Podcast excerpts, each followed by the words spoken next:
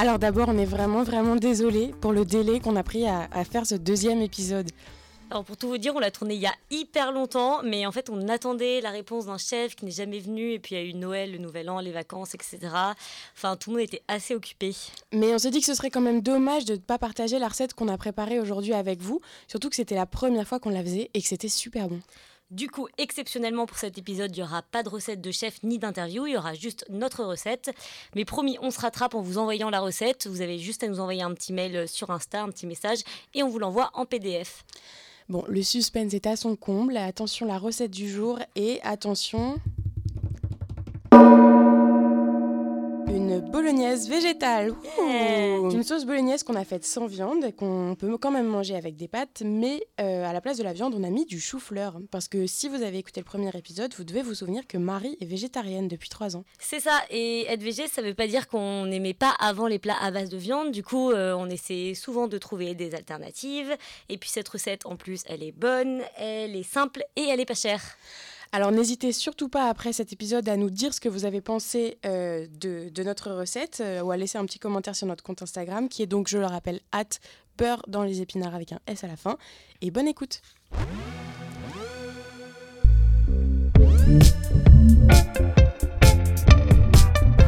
Donc aujourd'hui on va non seulement vous parler de la recette euh, traditionnelle de la bolognaise, de notre recette végétale de la bolognaise, mais aussi en général du végétarisme.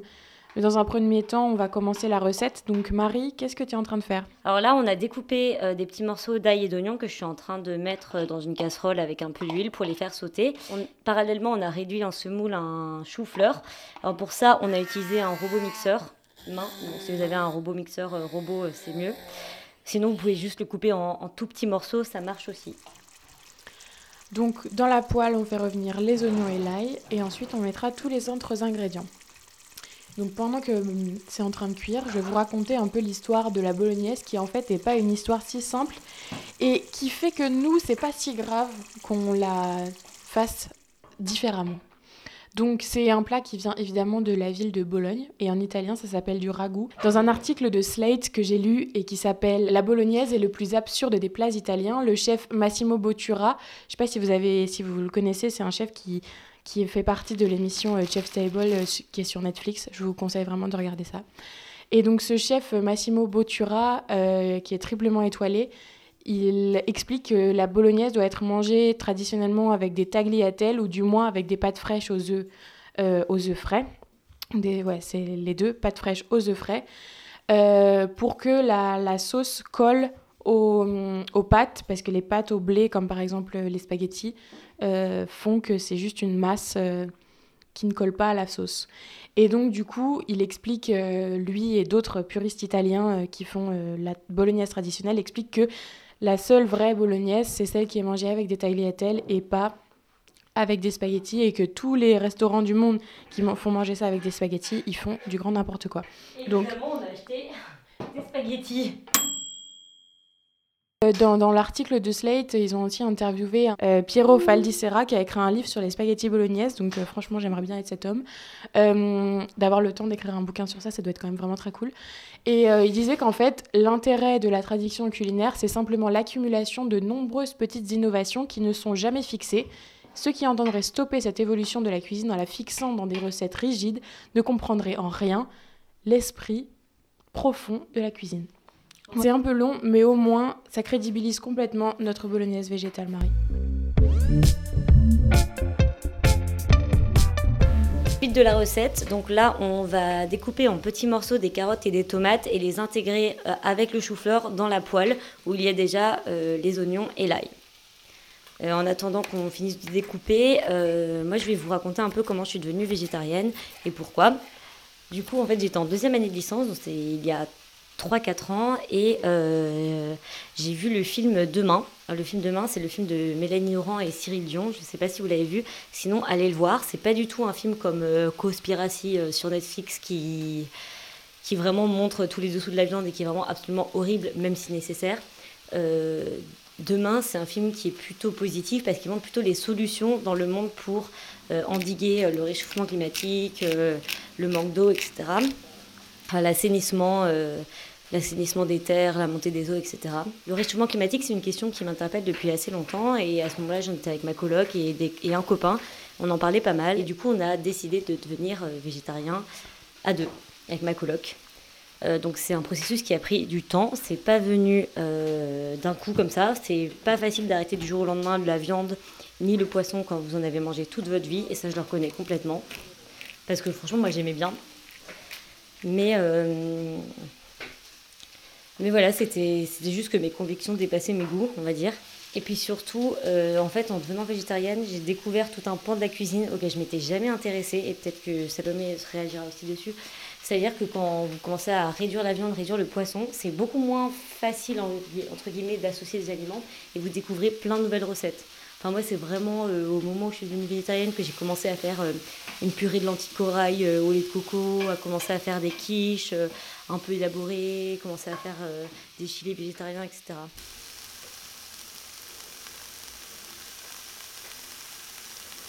donc moi je suis pas végétarienne, mais dans le langage populaire actuel, je me considérerais comme flexitarienne, euh, même si je trouve complètement ridicule cette habitude qu'on a pris de donner des noms à tous les régimes alimentaires. Mais voilà. en gros, je mange de la viande 3 à 4 fois par mois, c'est vraiment pas beaucoup. Je dirais que c'est vraiment plus parce que j'aime ni la viande ni le poisson fondamentalement pour leur goût. Euh, que par euh, conviction euh, comme Marie que je mange pas de viande. En fait, ça a toujours été comme ça toute ma vie. Je, je mangeais quasiment pas de viande ou alors très peu. Et la seule viande que je mangeais, c'était la viande de mes grands-parents parce que mes grands-parents étaient bouchés. Et donc, du coup, on n'avait pas trop le choix, on devait en manger. Donc, finalement, ma consommation depuis que je suis petite n'a pas beaucoup évolué. et je, je, cuisine aussi beaucoup des, des plats à base, voilà, comme Marie disait, à base de lait de coco, à base de lentilles, les légumineuses en général, à base de aussi de potiron en ce moment. Voilà, ça dépend des périodes. J'essaie de m'adapter un peu aux, saisons. Et euh, voilà. Avant tout, j'ai envie de clarifier quelque chose. Euh, la différence entre végétarien, vegan et végétalien. Il y a plusieurs choses. Végétarien, c'est vous mangez ni de viande ni de poisson. Les œufs, ça dépend un peu des gens. Moi, j'en mange, mais je réduis beaucoup et j'essaie de manger que des œufs bio et de poules élevées en plein air. Mais ça dépend des gens végétalien, vous mangez euh, pas de viande, pas de poisson, mais surtout aucun produit issu des animaux, c'est-à-dire pas de lait et pas d'œufs. Vegan, c'est végétalien, donc pas de lait, pas d'œufs, pas de viande, pas de poisson, mais en plus vous faites attention à ce que vous achetez, vous achetez pas de cuir, vous achetez pas de cosmétiques testés sur des animaux. C'est vraiment une philosophie de vie qui est absolument entière et qui se réduit pas seulement à la cuisine.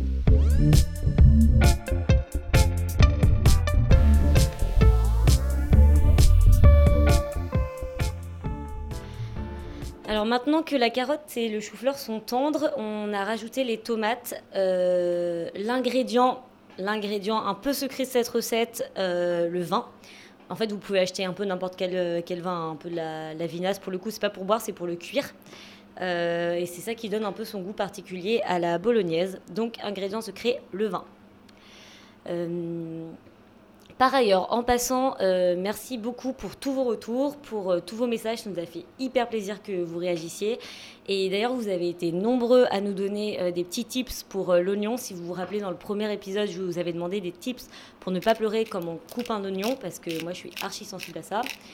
Et vous nous avez donné plein de tips. Donc, parmi lesquels, qu'est-ce qu'on a eu? Mettre l'oignon au frigo un peu avant de le cuisiner. Euh, couper avec le couteau et les mains mouillées. Et ça, il paraît que ça marche vraiment bien. D'humidifier le couteau ou les mains avant de couper l'oignon, il paraît que ça marche bien. On m'a aussi dit de mettre un verre d'eau à côté de l'oignon. Alors ça, par contre, je suis désolée, mais moi, ça ne marche pas. Peut-être avec vous. Ensuite, j'ai regardé un peu sur Internet pour vous donner d'autres tips pour ceux qui en, qui en, auraient envie. Euh, J'en ai, ai, trouvé des un peu what the fuck, comme euh, tenir une allumette entre les dents en laissant dépasser la pointe rouge, ou mettre des lunettes de piscine. Enfin, je dis que c'est un peu what the fuck, mais Salomé met des lunettes de piscine quand elle coupe des oignons. Non, mais je l'ai déjà fait une fois, je me suis sentie complètement ridicule et du coup, je le fais plus maintenant. Sinon, il y a tirer la langue, machin chewing-gum. Euh, et, du coup, tout ça, ça m'a poussé à aller regarder un peu d'ailleurs pourquoi l'oignon fait pleurer. Est-ce que vous êtes déjà posé la question? Eh bien, moi oui. Et euh, l'oignon fait pleurer parce qu'en fait, il contient un gaz irritant qui est le soufre, qui se transforme en acide sulfurique au contact de l'œil. Rien que ça. eh ben, ça nous fait une belle jambe. Voilà.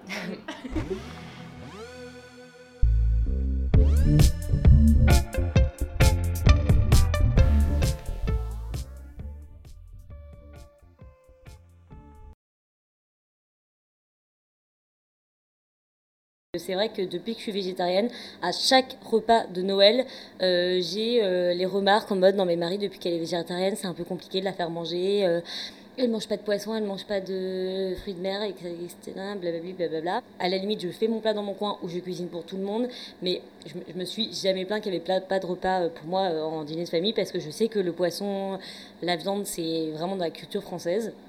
Et je suis pas du tout une de ces personnes qui euh, a envie de faire du prosélytisme euh, à des dîners de famille. Déjà, il y avait mes parents qui ont eu très peur pour ma santé. Et ça, d'ailleurs, c'est quelque chose que je vous conseille si vous êtes végétarien, si vous avez envie de devenir végétarien et encore plus vegan. Euh, faites très attention à vos carences. faites très attention à bien compenser vos aliments. C'est pas très compliqué, mais juste il faut le savoir. Il faut compenser en fer avec par exemple des épinards, des amandes, des noix. Il faut compenser en protéines avec du tofu ou bah, il y en a aussi dans les épinards. Il faut bien compenser et ça, euh, renseignez-vous si vous voulez. Je vous ferai un petit tableau ou une petite, euh, petite feuille pour vous dire avec quoi compenser.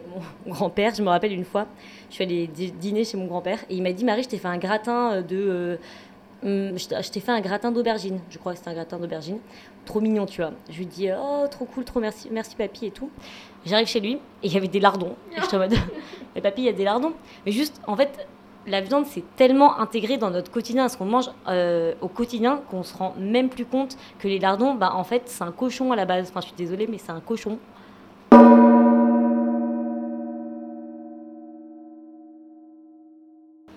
Pour vous dire un peu où on en est de notre recette, on a rajouté des lentilles corail et de l'eau avec du bouillon euh, dans notre casserole où il y avait donc le chou-fleur, les tomates, euh, l'ail, l'oignon, etc. Euh, on a rajouté déjà du sel et du poivre. Donc là, tout ça bout un peu ensemble. Et avec le vin, ça donne vraiment un goût assez particulier, mais très bon. J'ai des comptes Instagram à vous partager si vous avez envie de vous intéresser à la cuisine végane ou végétarienne. Il y a mon pote végétarien, des recettes assez simples et assez didactiques.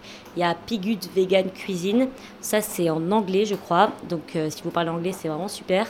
Et il y a Insolente Veggie, Solon Deji, c'est une dessinatrice de bande dessinée qui fait des dessins hyper drôles autour du, végétarisme et véganisme.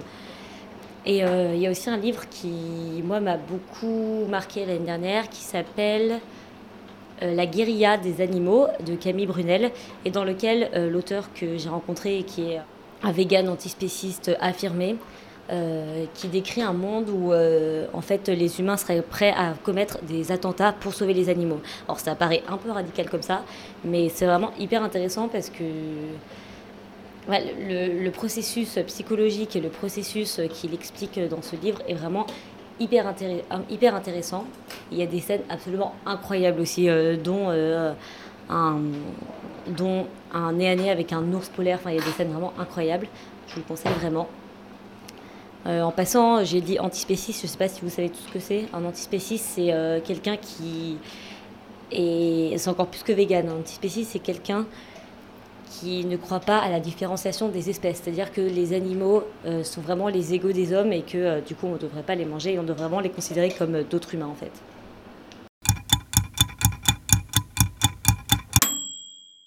ça commence à bien ressembler à une bolognaise. On est assez contente parce qu'on ne vous l'a pas précisé, mais c'est la première fois qu'on fait cette recette avec Salomé.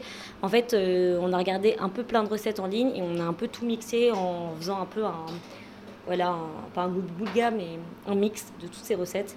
Et d'ailleurs, euh, Salomé va bientôt ajouter sa botte secrète qui est de la cannelle. Je vous conseille vraiment quand vous faites des sauces à base de tomates de mettre un tout petit peu, tout petit peu, tout petit peu de cannelle, ça relève vraiment le goût et aussi éventuellement un peu de sucre.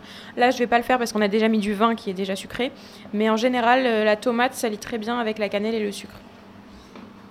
Voilà. Et euh, on parlait des carences tout à l'heure.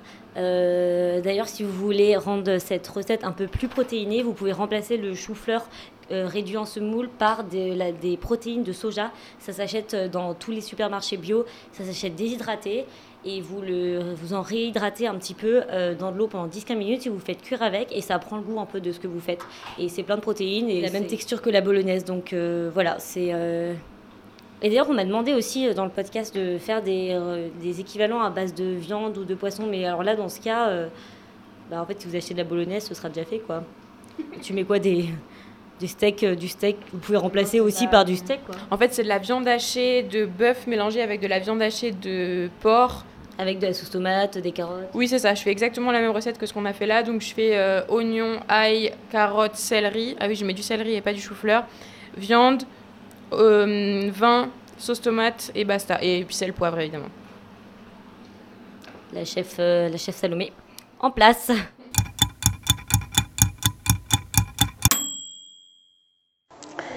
Alors donc pour récapituler la recette, on a commencé par couper de l'ail et de l'oignon. On a fait rissoler le tout dans de l'huile d'olive.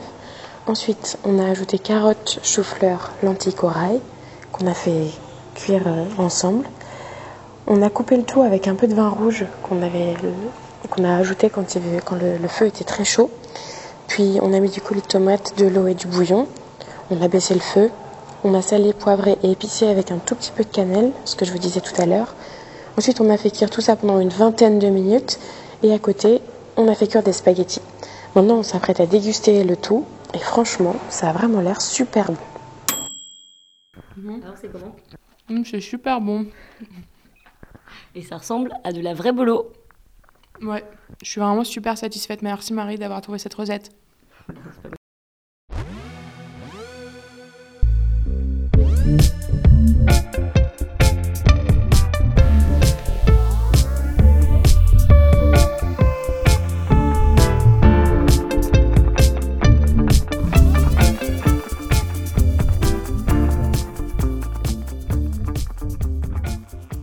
C'est la fin de cet épisode. On espère que vous avez passé un bon moment et que vous referez la recette chez vous et que vous l'aimerez autant que nous.